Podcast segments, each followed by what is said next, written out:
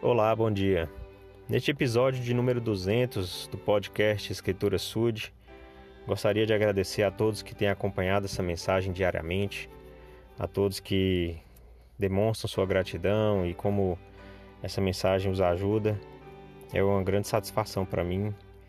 Recentemente, o aplicativo que, que uso para gravar esse podcast me notificou de novos ouvintes na Polônia, na Finlândia, Singapura, Angola.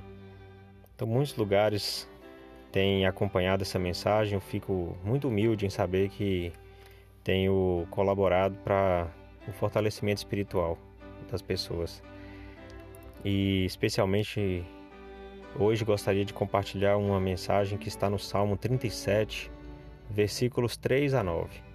É uma mensagem que me encheu de, de alegria e confortou meu coração e me lembrou novamente de tantas bênçãos que o Senhor tem para nós e de como deve ser a minha postura. E acredito que, assim como eu, muitos têm decidido é, seguir o caminho de Cristo e tê-lo como seu Salvador e Redentor. Então, aqui o salmista Davi diz o seguinte: Confia no Senhor e faze o bem. Habitarás na terra e verdadeiramente serás alimentado. Deleita-te também no Senhor e te concederá os desejos do teu coração. Entrega o teu caminho ao Senhor, confia nele e ele o fará. E ele fará sobressair a tua justiça como a luz e o teu juízo como o meio-dia. Descansa no Senhor e espera nele. Não te indignes por causa daquele que prospera em seu caminho, por causa do homem que executa astutos intentos. Deixa a ira e abandona o furor.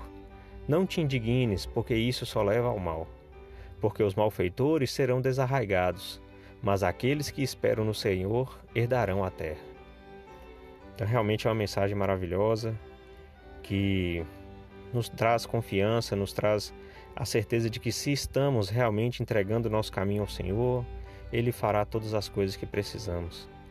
Nossa, nossa vida aqui na terra terá muito mais propósito, mais valor e alegria se nós tomarmos Cristo como nosso exemplo, tomarmos Ele como a, o propósito de tudo que fazemos, o centro de tudo que fazemos.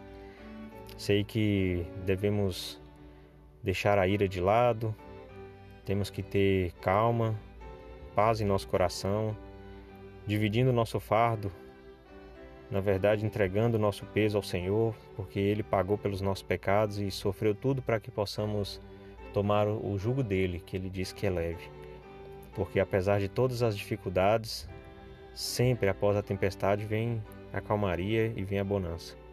Então que possamos ter um ótimo dia, que possamos ter um, uma alegria em Cristo sempre. E essa é a mensagem de hoje, em nome de Jesus Cristo. Amém.